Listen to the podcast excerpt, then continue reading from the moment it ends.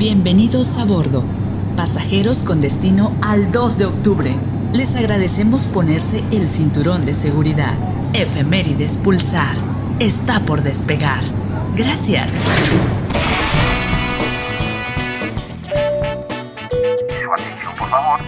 Les habla su capitán.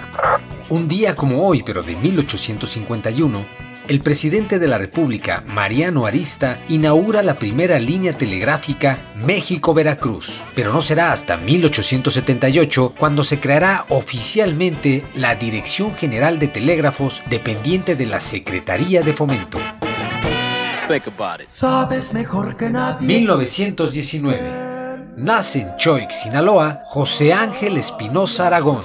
Ferrusquilla, actor, cantante y compositor de la época del cine de oro mexicano. Participó en más de 80 películas, alternando con grandes estrellas como María Félix, Carmen Montejo, Sara García y Jorge Negrete. Yo no uso bigote. También incursionó en el doblaje y a nivel internacional rodó películas junto a Richard Burton, Anthony Quinn, John Wayne, Clint Eastwood, Dean Martin, Robert Mitchum, Brigitte Bardot y Jean Moreau. Amigos, gentiles amigos míos, voy a tener el gusto de cantar para ustedes una canción formidable tú, formidable tú, formidable tú, y tú, y tú, y tú, y truco, truco, tú.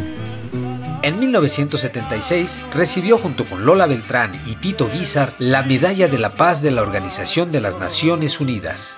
El gran Ferrusquilla fallece el 6 de noviembre de 2015 a la edad de 96 años.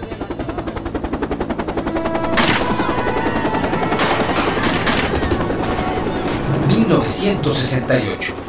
En la Ciudad de México, el ejército reprime con brutalidad el movimiento estudiantil de 1968. Grupos militares dispararon en contra de los asistentes a un mitin político en la Plaza de las Tres Culturas en Tlatelolco. A las 18 horas con 10 minutos, dos bengalas iluminaron el cielo. Era la orden de disparar contra todo aquel que se encontrara en la plaza. Así se desató una dolorosa masacre y uno de los episodios más tristes y sangrientos en la historia de México. Años después, el expresidente Gustavo Díaz Ordaz reconocería que la decisión de la represión fue de él, dando orden directa al entonces secretario de Gobernación Luis Echeverría Álvarez para que fuera cumplida. íntegramente la responsabilidad personal, ética, social, jurídica, política e histórica por las decisiones del gobierno en, en relación con los sucesos del año pasado. El 30 de julio de 2006, Echeverría Álvarez fue condenado a prisión domiciliaria por genocidio. Sin embargo, en el 2009 fue absuelto de todos los cargos. A más de cinco décadas, la Agencia de Seguridad Nacional de Estados Unidos estima que entre 150 y 350 fueron las víctimas mortales de la acción gubernamental. 1994. En Hiroshima, Japón, comienzan los decimosegundos Juegos Asiáticos. Participaron un total de 6.828 deportistas, representantes de 42 países miembros del Consejo Olímpico de Asia.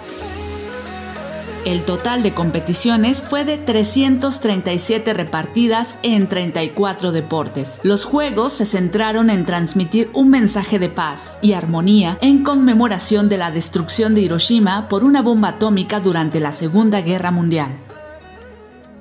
2007. La ONU declara el Día Internacional de la No Violencia. Es observado el aniversario del nacimiento de Mahatma Gandhi, líder del movimiento de la independencia de la India y pionero de la filosofía y la estrategia de la no violencia. El principio de la no violencia tiene una relevancia universal y busca conseguir una cultura de paz, tolerancia y comprensión. Como dijo Gandhi, la no violencia es la mayor fuerza a disposición de la humanidad.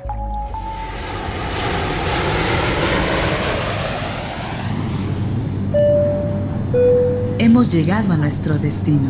Efemérides Pulsar. Gracias por viajar con nosotros.